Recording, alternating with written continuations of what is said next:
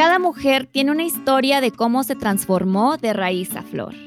El dolor que la plantó, las semillas de la pasión y la vista puesta hacia el cielo. Pero ninguna crece sola. Y por eso estamos aquí, para crecer juntas.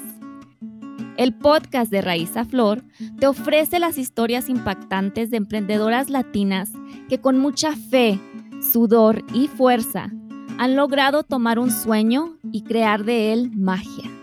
De una visión a una obra de arte. De una raíz a su flor. Yo soy Anaísa Maya, fundadora de Raíces, y me da mucha alegría invitarte a que me acompañes esta temporada para motivarnos con las palabras y los hechos de mis invitadas. Juntas aprenderemos y apreciaremos su arte final. Encuéntranos en iTunes, Spotify y Podbean. Nos vemos el 6 de julio. Hasta pronto.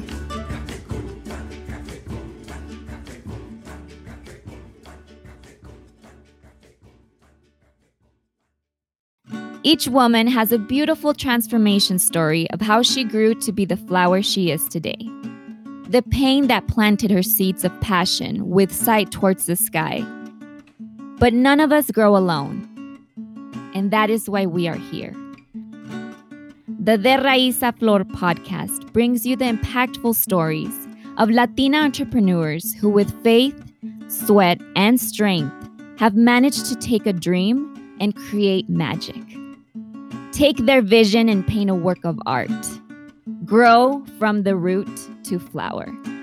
I am Anaísa Maya, founder of Raices, and I'm excited for you to join me this season to listen and be motivated by the words and actions of my guests. Together, we will learn about and appreciate their final works of art. Listen and subscribe on iTunes, Spotify, and Podbean. See you July 6th.